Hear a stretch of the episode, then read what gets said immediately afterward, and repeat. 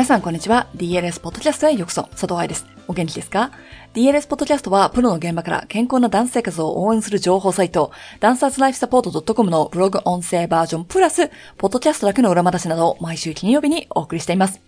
2019年12月から続いています。ふみさんにダンサーの食事やボディイメージについて質問しているミニシリーズより今日はジャンクフードばかり食べてる生徒について聞いたエピソードをピックアップしました。ふみさんのセミナーがこの前終わったばかりだよね。1月の11と13に行われましたが、そこで彼女がジャンクフードを食べるって悪くないって話をしてるんですよ。覚えてる？その勉強をした人なら、彼女の今日の答えを聞いて、ああ、だから勉強必要なのねって思う人もいるかもしれません。では、聞いてみましょう。皆さん、こんにちは。DLS の佐藤愛です。DDD ダンサー専門管理栄養士の染原文です。今日も文さんにあの質問を預かってきました。バレエの先生からの質問で、生徒さん、ちっちゃい子の生徒さんで、お母さんたち、お父さんとお母さんが共働きらしく、お家でもしくはスタジオに来るときにジャンクフードばっかり食べてる子供が、生徒さんがいると。で、そういう時にはバレエの先生としてどうしたらいいですかっていうような質問でした。これはいかがですか？これは多分やっぱり生徒のことを思っているからこその先生の悩みだなって感じるのがまず最初の一つ。この先生が取れる行動っていうのがステップ段階として何個かあって、まず一つ目は指導するしない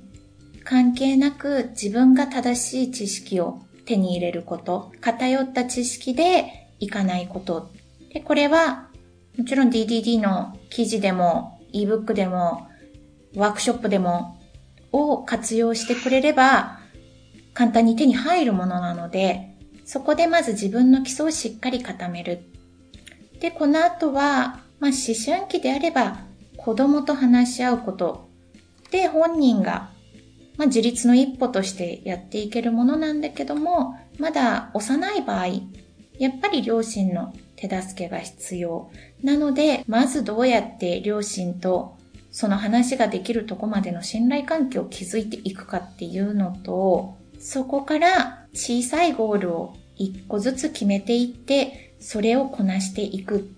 食生活っていうのはあの、一昼夜で変わるものではないので、ちょっとずつちょっとずつ変化をつけて、長い期間を使って変えていくもの。なのでその長期戦だなっていうのを分かった上で少しずつ変化をつけていくこと。これがアドバイスです。なるほど。まずは自分の方に正しい知識がないとコメントをするしないにも関係なく、まあ何を言っていいのかもわかんないだろうし、どう話してもいいのかわかんないだろうから、それを先生がしなきゃいけないということと、その後、特に子供たちであれば、自分で自立できる年齢とかではなければ、お母さんたち、お父さんたちとその会話をしなきゃいけないので、少しずつ少しずつ変えていかなきゃいけないってことだね。でも、お母さんお父さんの方にも知識が必要ですよね。そうだね。これはもちろん親として知識は必要。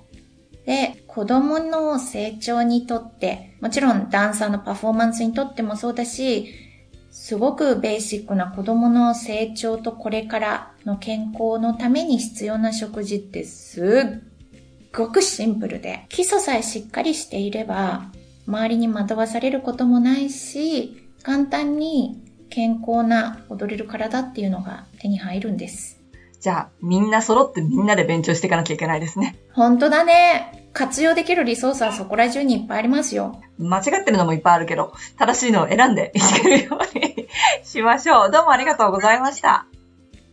いかがでしたか？先生から言われる何気ない言葉で接触障害になってしまう子は多く、だからこそバレエの先生たちは別に栄養のことをね、指導する身ではないけれど、食事やボディイメージ、そしてダイエットについて勉強しなければいけないと思います。ただ、このエピソードのように、親の理解や協力も特に幼い段差には必要になってきますよね。まあ、ちっちゃい子がポッドキャストを聞いているとは思えないんだけれど、留学を考えている12、13歳だったらそろそろ実践も視野に入れてほしいですよ。だって14、15で留学する予定なんでしょ？ただ、ジャンクフードはダメだよ、悪いよ、と頭ごなしに言うのも違うし、危険な場合もあります。